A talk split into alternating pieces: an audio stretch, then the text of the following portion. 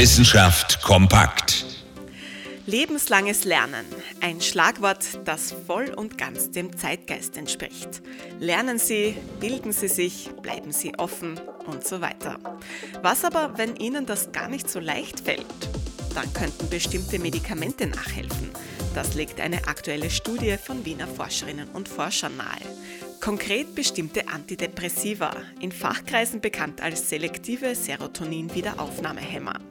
Diese Medikamente greifen in die Hirnchemie ein, genauer gesagt in das Serotoninsystem, wie der Name schon sagt. Und genau das könnte das Lernen erleichtern bzw. das Umlernen ermöglichen. Nicht nur bei Depressionen. In einem Experiment haben die Forscherinnen und Forscher herausgefunden, dass Menschen damit flexibler denken, besser umdenken und sich generell Inhalte leichter merken können. Auf jeden Fall ein spannendes Ergebnis. Wir verstehen ein Stückchen besser, wie unser Gehirn funktioniert. Na also, hätten wir wieder was gelernt. Interessante Themen aus Naturwissenschaft und Technik.